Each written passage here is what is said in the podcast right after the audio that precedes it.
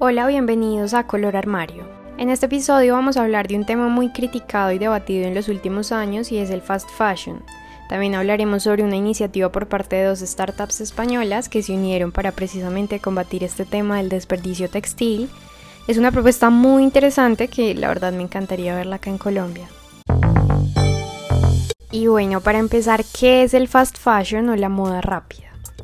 Este concepto abarca desde la producción en serie y el bajo costo de la ropa hasta el comportamiento del consumidor. Pues algunas grandes marcas textiles buscan la producción en masa, por eso es que vemos que sacan un montón de colecciones al año y no sé si han visto que a veces hay nueva colección cada dos semanas en donde están las últimas tendencias de la moda, porque pues han sido fabricadas de forma acelerada y a bajo costo, para que nosotros podamos ir a antojarnos y llenarnos cada vez el closet de más y más ropa a bajo precio con prendas que aparentemente son lo último en guarachas. Por eso en los últimos 20 años aumentó en un 400% el consumo de ropa en el planeta. Lo que no nos damos cuenta o muchas veces ignoramos es la contaminación que esto genera porque pues vamos a ser sinceros y más nosotros los colombianos que nos cegamos por las tres Bs.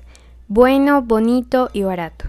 Pero venga, yo tengo una pregunta y es, ¿esa primera B de bueno realmente es bueno? Porque a veces lo bonito y lo barato nos ha cegado de ver si es de calidad lo que estamos comprando.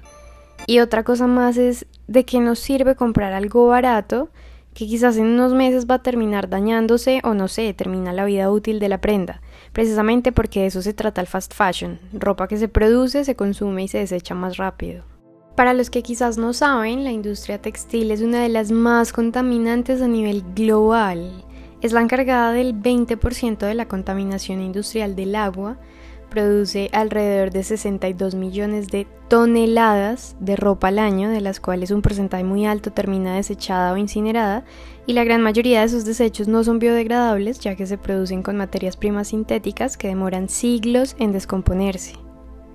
Y no solo esto, sino que muchas de estas grandes marcas que su filosofía es la moda rápida tienen sus fábricas en países como Bangladesh, Camboya y China con unas condiciones laborales paupérrimas, con horarios de trabajo exagerados y ni hablar de los sueldos. En algunas incluso tienen a menores de edad trabajando. A estos lugares les suelen llamar sweatshops o literal talleres de explotación laboral. No sé si algunos quizás escucharon una de las noticias que más afectó a esta industria, que fue en Bangladesh en 2013, que se derrumbó una edificación conocida como Rana Plaza, que estaba ocupada en su gran mayoría por fábricas de ropa y oigan, eso se destapó una olla horrible, muchas marcas conocidas se vieron involucradas. Dicen supuestamente que después de eso se mejoraron las condiciones para las personas, pero pues eso es una gran incógnita.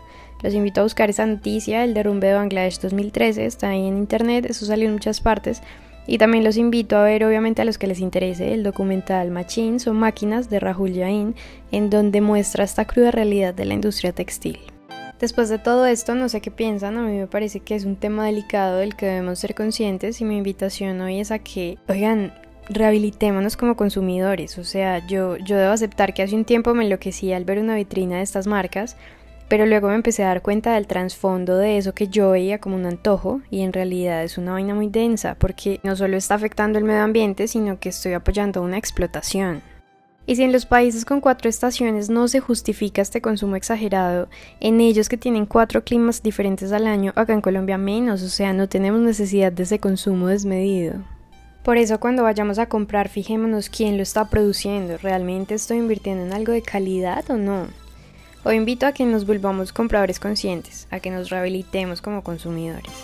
Por eso les quiero contar de dos empresas españolas que después de un estudio que hicieron que decía que los españoles desechaban entre 12 y 14 kilos de ropa usada al año y el 90% de esto no se puede reciclar, coincidieron en hacer un proyecto colaborativo. Se llama Fashion Never Trash o La moda nunca es basura, con el fin de demostrar que las segundas oportunidades existen y más cuando hablamos de ropa son Ecodicta y Upcycling.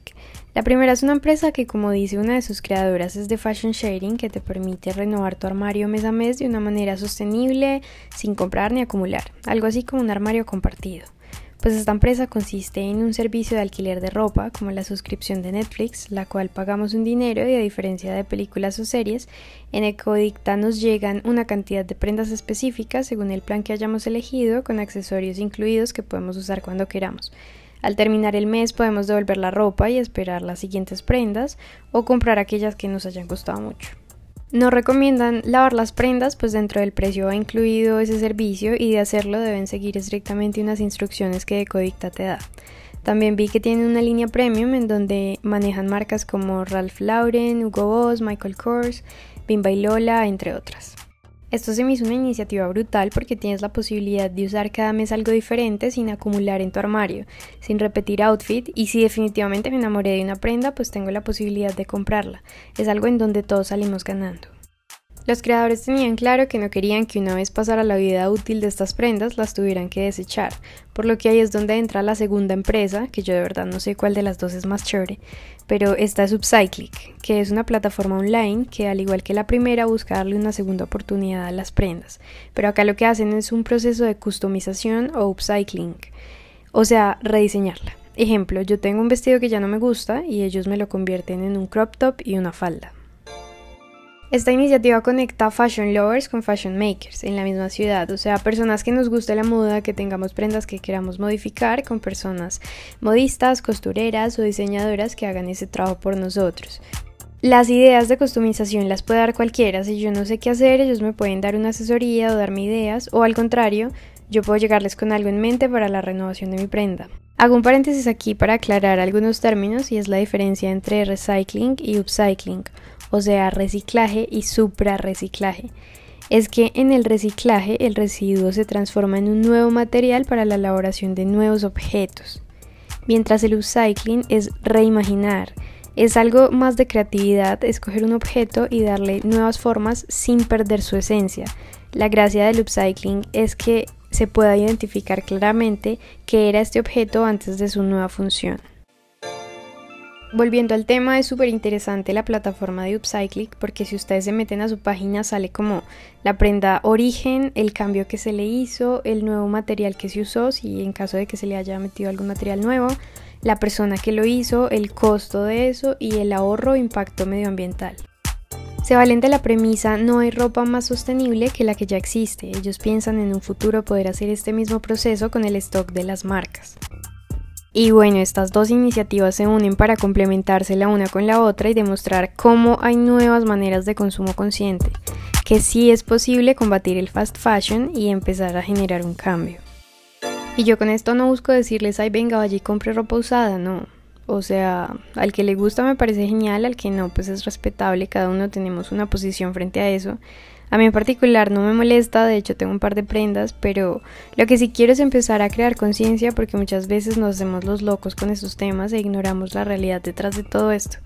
Y si en mí está poder hacer un cambio con pequeñas acciones, pues lo hago.